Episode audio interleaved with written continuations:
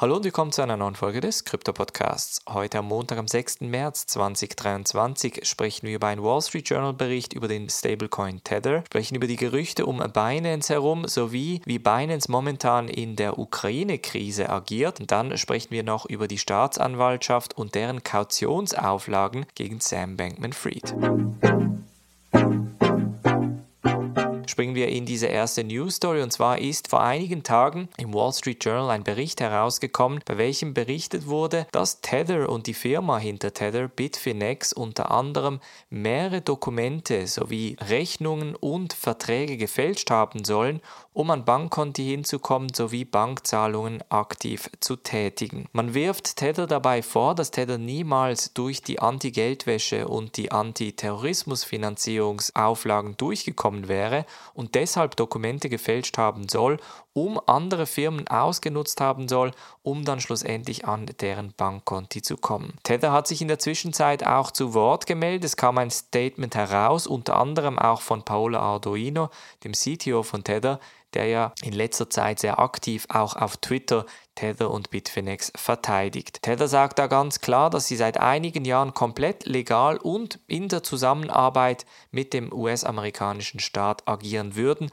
und dass das alles nur leere Gerüchte sein. Apropos Gerüchte, auch bei Binance und Zhangpeng Zhao, dem CEO von Binance, gibt es merkwürdige Gerüchte und zwar ist vor einigen Tagen auf WeChat, der Chat-Plattform in China, herumgegeistert, dass Zhangpeng Zhao vom FBI erschossen worden sei und dabei wurde entsprechend eine Headline, eine Schlagzeile von der New York Times auf Twitter geteilt. Das ist natürlich komplett falsch. Changpeng Zhao hat sich auch auf Twitter kurz gemeldet und ganz klargestellt, dass das entsprechend ein Photoshop-Bild sei und dass er ganz normal nach wie vor agiere. Wir bleiben gleich bei Binance, sprechen darüber, dass Binance 2018 und 2020 versucht haben soll, den heute Vorsitzenden der Securities and Exchange Commission Gary Gensler anzustellen, um unter anderem Binance in den USA entsprechende Lizenzen zu verschaffen. Und zwar kam es zu Gesprächen zwischen Harry Joe, dem Mitgründer von Binance, sowie auch Zhangpeng Zhao und Gary Gensler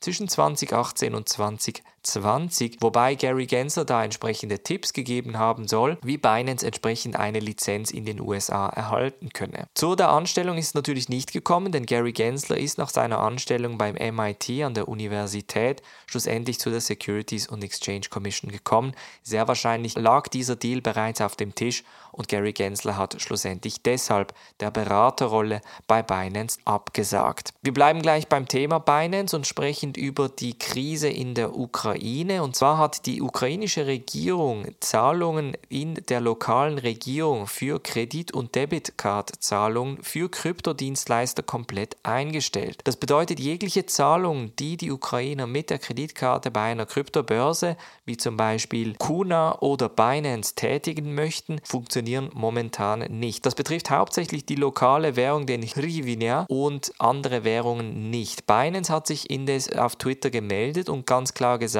dass momentan vor allem die Peer-to-Peer, -Peer, also die direkten Zahlungen von einer Person zu einer anderen Person auf Binance möglich sein, aber jegliche Zahlung in der lokalen Währung nicht möglich sein. Auch der Kuna-Gründer Michael Chobanian hat sich gemeldet und auch hier schaut man gerade nach einer Lösung, um entsprechend die lokale Währung wieder zu unterstützen. Das Interessante ist jetzt natürlich, dass die ukrainische Regierung ja gerade vor ein paar Tagen eigentlich Kryptos angepriesen hat und nochmal die Situation bezüglich den Spenden in Kryptowährungen aufgezeigt hat, dass das Ganze nur einige Stunden und Tage ging, anstatt Tage und Wochen und sich deshalb auch sehr stark gefreut habe über die Spenden in Kryptowährungen. Daraufhin wurde dann die lokale Währung für Kryptozahlungen im Inland entsprechend gestoppt und momentan ist es nicht möglich, mit Debit- oder Kreditkarten einzukaufen. Und zum Schluss sprechen wir noch über die Staatsanwaltschaft in den USA und den Fall FTX und Sam Bankman Fried.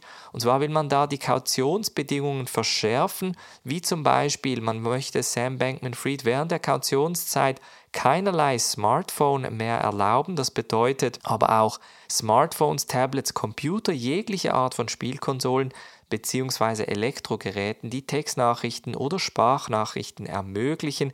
Das heißt, er soll jetzt nur noch ein Klapphandy bzw. ein Handy brauchen, die keinerlei Smartphone-Funktionalität erlaubt. Man geht dann noch einen Schritt weiter und möchte ihm auch gewisse Teile des Internets absperren bzw. nur noch Webseiten wie YouTube, Wikipedia, Netflix und behördliche Webseiten zur Verfügung stellen, sodass er keinerlei Möglichkeiten mehr habe, entsprechend im Internet irgendwelchen Schaden anzurichten. Ob diese Kautionsbedingungen durchkommen, ist natürlich noch fraglich, da sie doch sehr, sehr streng sind in der heutigen Zeit, in welcher fast jeder 24-7 ein Smartphone in der Hosentasche hat. Von daher wird es sehr, sehr spannend bleiben, ob man da entsprechend strikt durchgreifen wird. Das war's von der heutigen Folge. Wir hören uns morgen wieder. Macht's gut und bis dann.